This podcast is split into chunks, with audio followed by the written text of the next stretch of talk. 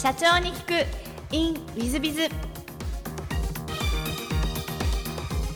ィズビズの新谷です。先週の続きをお聞きください。なんかこう、えっと、上場目指すまででも上場目指してからでもいいですがご苦労とかはあられましたでしょうか？そうですね。あのターニングポイントが2つあってですね、えっと、1つは2009年ですかね、えっと、その前年にあのリーマンショックがありまして、当社のこうメインのお客様がリクルート様で、やっぱりあの広告ビジネスなので、えー、業績が厳しくなる中で、やっぱり我々の、えっと、発注量も減って、業績が低迷するということがありました。で、やっぱりその本来こうテクノロジーは、えー、価値をこう生み出すもので、えー、そういう景気後退においても価値提供がしっかりできていれば選んでいただけるんですけど、まあ、そこでやっぱり選んでいただけなかったというのはもっと我々にこう価値をつけていかなきゃいけないっていうところで、えっと、純粋目の前のお客様からお仕事はもらってるんですけど将来的にやっぱりこう企業がサバイブしていくためにはもっとこう技術をしっかりキャッチアップして、えっと、価値を上げていかなきゃいけないっていうことがあっ、それで2009年からクラウドビジネスを始めたっていうのがあります。なので、えー、目の前は、えー、っと、リクルート様のビジネス続けることはできるんですけど、将来的なその企業のこう危機感を感じてですね、経営の危機感を感じて、え新規ビジネスにトライしたっていうのが一つ苦労だった点になりますね。で、もう一つは、まさにその2015年に先ほどお話したセールスフォースベンチャーズからご出資をいただくきっかけになった事件なんですが、その前の段階でこうクラウドビジネスがおかげさまでこうすごく伸びてですね、えっと、非常に企業の引き合いも多くいただいてたんですね。なんですけど、先ほどのお話通り家族的経営をずっとやっていたので、やっぱり供給するリソース体制がやっぱり限界があってですね、すごくお断りするケースが増えているんですね。で、お断りした後、お客様が他のベンダーに発注して、まあ、失敗したのでやっぱり助けてほしいってまた声がかかるんですけど、それさえも断ってしまうっていうのがあってですね、本当にこう、企業や社会のためになってるかっていうのを、その時の経営陣ですごく議論しまして、やっぱり特定のお客様だけじゃなく、もっとこう提供価値を最大化していくのが当社のやっぱり使命だよねということで成長戦略に舵を切って、先ほどのご出資もいただいたということがあってですね、まあ、そういう意味ではその2つのターニングポイントは大きかったかなと思っています。なるほど。そうすると2008年、2009年あたりが逆に言うと、今の、えー、フレクト様の、まあ、原型というか、スタートというか、はい、そんな感じでいらっしゃって、2015年が上場への、まあ、一番最初の一歩みたいな感じあそうですねいらっしゃると、こんな感じでいらっしゃいますね。はい。はい、上場に対してはあのご苦労はあまりなかったでしょうか？いえ、もう苦労の連続ですよ。はい。あの、その意味では、成長の壁であるとか、上場企業に向けた、えー、要件を満たすためとか、あ非常に多くの壁にぶつかりながら一つずつそれを突破してきたっていう感じですかね。一番苦労した思い出なんてございますか？一番苦労した思い出。そうですね。やっぱりあの、企業経営の中で、えっと、人が抜けるところが、組織のこう崩壊みたいなところですかね、がやっぱりすごくえー、大変だと思っていて、どちらかというと、外の環境の変化とかには、こう組織が一丸になって立ち向かえるんですけど、こう中の崩れっていうのは、やっぱりすごく回復に時間もかかるし、あの大変だというのはあの実感しております。多分今リスナーの皆さん方もそうだそうだと思いながらお聞きになってると思うんですけども えとそうしましたらですね、えーと、フレクト様の、えー、事業内容をですね宣伝があったらちょっとご説明いただきたいんですけどどんな事業をやってらっしゃいますでしょうか？はい、ありがとうございます。あの当社はあるべき未来をクラウドで形にする、これをビジョンに掲げて、えー、クラウドの先端テクノロジーとデザインで企業のこう DX を支援するあのマルチクラウドインテグレーターになっております。で、2つビジネスがありまして、1つはクラウドインテグレーションサービスになります。こちらはクラウドの先端テクノロジーで新しい顧客体験を形にする攻めの DX を支援しているプロフェッショナルサービスとなります。具体的には IoT モビリティや AI のサービス作り。で、コロナ禍においては B2B 向け、えもしくは店舗と連携する EC サービスやカスタムできるオンラインビデオ、そして顧客とつながるコミュニティサービス。新規ビジネスとしてはシェアリングやマッチングといった企業の既存事業、新規事業のデジタル変革を支援しております。でもう一つは、新規事業にあたるキャリオットサービス。こちらは SaaS 型のモビリティ業務最適化クラウドサービスとなります。物流やフィールドサービス、営業などで利用する車両の位置や状態を見える化して、従来の電話のお問い合わせ業務の削減であるとか、車両管理業務の効率化によってお客様の生産性向上を支援するサブスクリプション型のビジネスとなっております。ありがとうございます。あのぜひリスナーの皆さんの、えー、フレクト様にいろいろ IT 系でご相談されるとうまく前に進むこともあるかもしれません。ぜひあのご相談いただければと思います。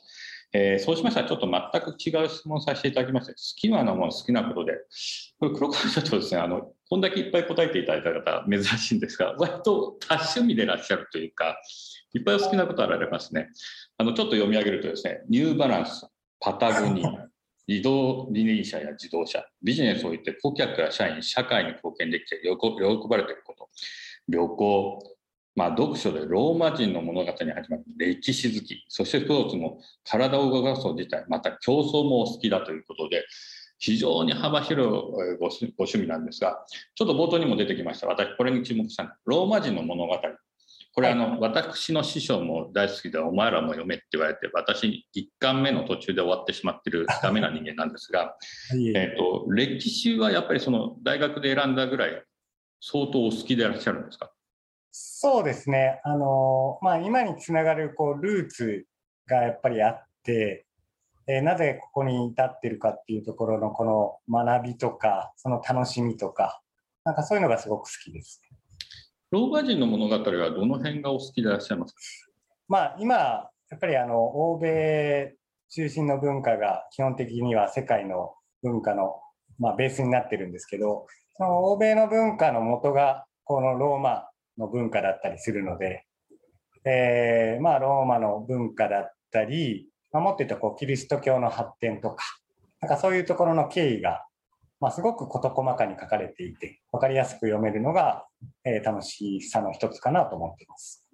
ありがとうございます。大変多趣味でいらっしゃる黒川社長様でいらっしゃいますが、えー、座右の銘もお聞きしまして、自分が幸せと思える人生をというふうにお書きいただいたんですが、これ、はい、どうしてこちらを選ばれたか、何か理由ございますでしょうか？そうですね、あの座右の銘みたいなのが特になくってですね、まあ、あの自分が自分がってわけじゃないんですけど、まあ、周りも幸せにすることが当然大事だと思う中で、まあ、とはいえまずは自分が幸せと思えないといけないと思うので、まあ、一度きりの人生ちゃんと幸せと思いたい、まあ、そのためには、えっと、苦労も含めた幸せがあると思ってるので、はい、いろんなチャレンジをして、えーまあ、結果としてちゃんと幸せを感じたいなと思ってる、まあ、そこを大事にしてるって感じですかね。ありがとうございます。リスナーの社長さん方も自分もそう思うと今思ってらっしゃると思うんですけども、えー、最後のご質問なんですがこの番組、経営者向け全国の社長様向けもしくはこれから起業をする方向けの番組でございましてもしよろしければ社長の成功の秘訣をお教えいただけたらなと思っております。あはい、えーまあ、あのちょっとそもそもですが、まあ、まだ自身が成功しているとはあの思っておりませんで、まあ、成功と思った時点でその先のこう進化発展はないのかなとも一方で考えております。えー、なのでちょっとご質問を変える形では恐縮なんですが、まあ、経営で大事にしているということでお話しますと、まあ、とにかくこう人を大事にしている。これはあのお客様だからとか、社員だからではなくて、えっと、別に見ず知らずの人も含めて、えっと、なんか公平に接したいなというのがありまして、まあ、人を大事にするのは自身としてはすごく大事にしています。あとは経営にこう自分の意思を持ってしっかり向き合うこと、えー、やっぱりこだわりを持つことはすごく大事だと思ってますし、その結果、ちゃんと社会やお客様に価値提供ができるとも思ってますので、まあ、それをちゃんと信じて向き合うことのこの2点は、えっと、自身としては大事にしていることになります。ありがとうございます。人を大切に大変素晴らしいですね。リスナーの皆さんにもですね、多分感銘を受けた方大変多いんじゃないでしょうか。うん、えー、リスナーの皆さん、本日はお忙しい中、お聞きいただきまして誠にありがとうございました。ぜひ皆さんの参考にしていただければと存じます。黒川社長様、本日はどうもありがとうございました。ありがとうございました。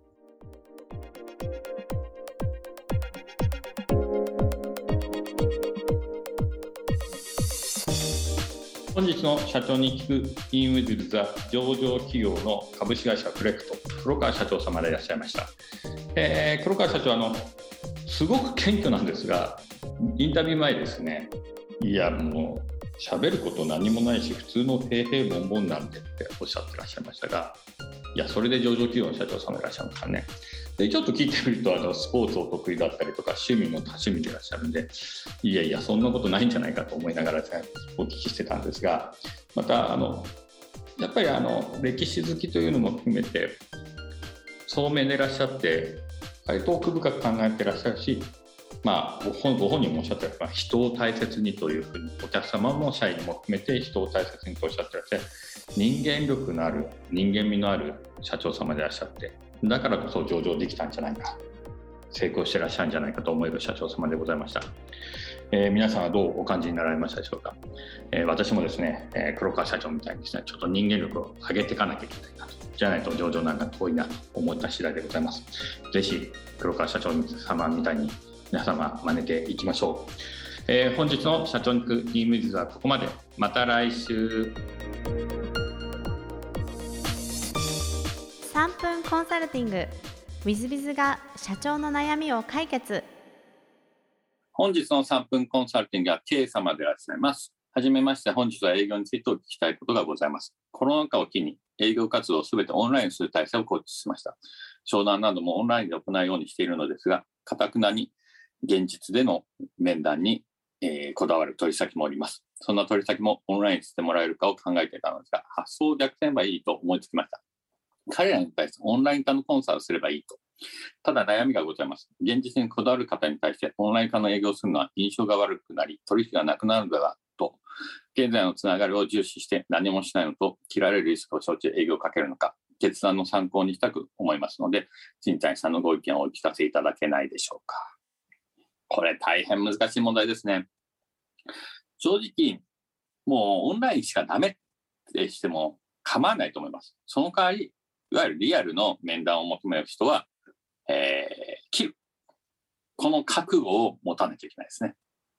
だからオンラインの面談だけで売り上げを伸ばすんだとか、今の売り上げを維持するんだという決断をしなきゃいけません。で、誰がリアルにこだわるかで、そのお客さんたちを、えー、いなくなると思って動いて、たまたま残ってくれたらラッキーぐらいでいいんじゃないかなと思います。一方で、えー、リアルの面談が本当になくなるかというと、なくならないと思います。えー、正直私の周りにも、例えば、あリクナビとかインディードの代理店さん、えー、リューダの代理店さんみたいなのやってる、アートタイプの代理店さんみたいなのやってる人材系の媒体の代理店さんたちは、結構リアル面談してます。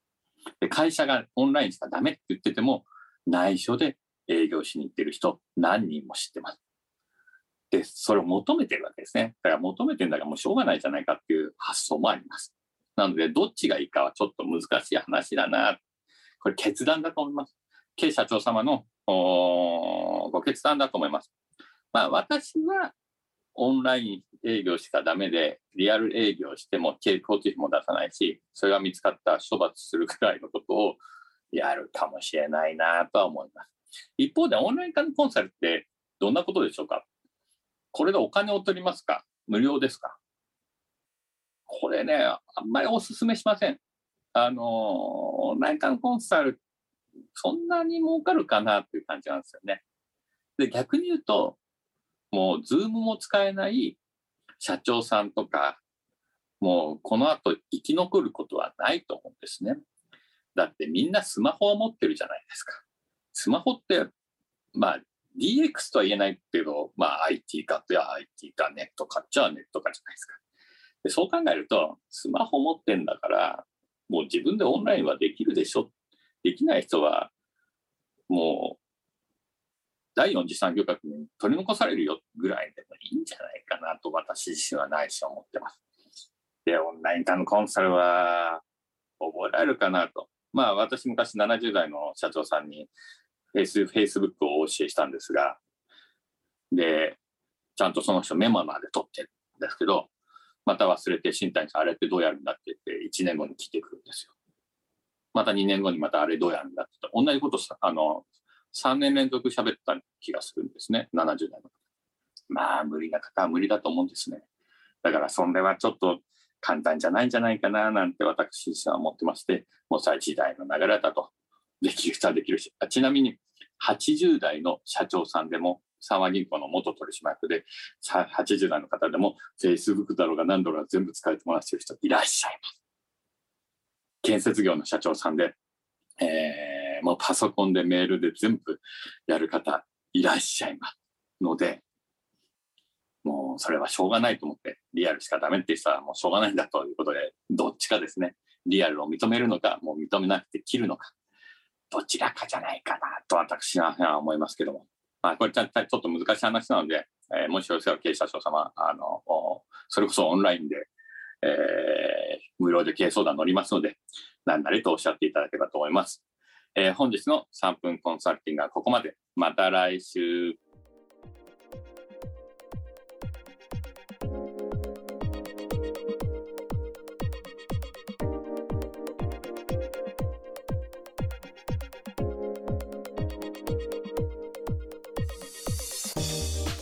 本日も社長に聞く in WizBiz をお聞きくださり誠にありがとうございました。えこの番組は2017年1月から毎週配信を続けております。これまでにたくさんの成功社長成功経営者のインタビューをお届けしてまいりました。その内容は全てテキスト化いたしまして私ども WizBiz が運営するウェブサイト経営ノートでも閲覧いただけるようにしております。音声だけでなく文字で読み返すことで新たな発見や気づきがあり皆様の会社経営に役立つヒントがきっと見つかるのではないかと思いまして、えー、サイトの方にもさせていただいてます。ぜひネット検索で経営ノートスペース社長インタビューと入力いただき経営ノートのサイトをご覧になっていただければというふうに思っております。本日の社長に行く e ムイズではここまで。また来週。